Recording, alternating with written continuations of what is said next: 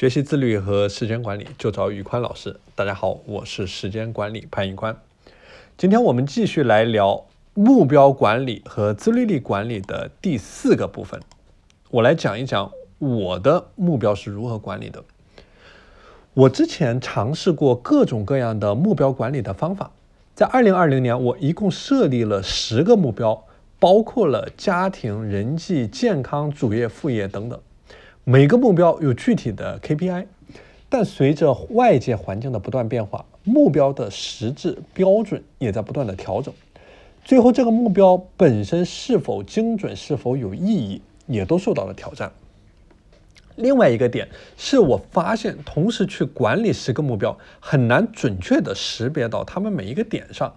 当我想到我的一年要做什么事情的时候，脑袋里面是一片模糊的概念，不聚焦。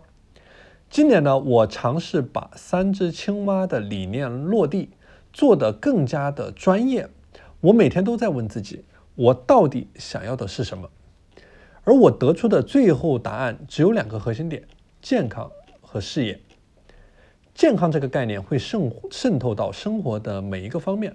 我可以在很多方面立 KPI，但这样做的坏处还是会像去年一样，越发散越难以把力量聚焦在一个点上。于是健康这一块，我只抓两个核心点：体重和锻炼次数。第一个点，我要确保每周的最低体重控制在六十八公斤以下。保证最佳的 BMI 值。第二个点，全年锻炼次数在二百六十次以上，每月每周做相应的计划。其他一切健康的理念融入到每天的生活当中，为实现这两个核心点服务。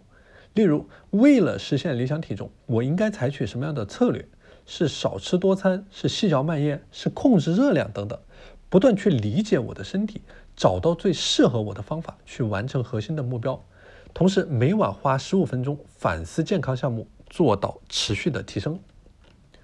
关于事业这一块更加的简单粗暴，我只以一个指标衡量，那就是我的净利润。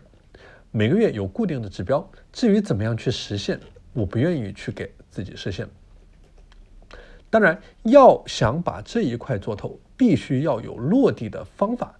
而且融入到实战当中，没有一个清晰的目标，就好像你在前进的时候没有一个指南针，你自然不知道往哪里去走，自律呢也就无从说起。那么究竟应该如何去科学合理的制定目标，去引领我们走向自律呢？下节课我会给大家介绍两个具体的方法，分别是 SMART 的目标设立方法以及 OKR 的目标方法。好的，今天的内容就先和大家分享到这里。我成立了一个自律和时间管理的打卡社群，大家如果想加入到这个社群当中，欢迎添加我的微信 p a n l e o n 一九八八 p a n l e o n 一九八八，我是时间管理潘玉宽，我们下期节目再见。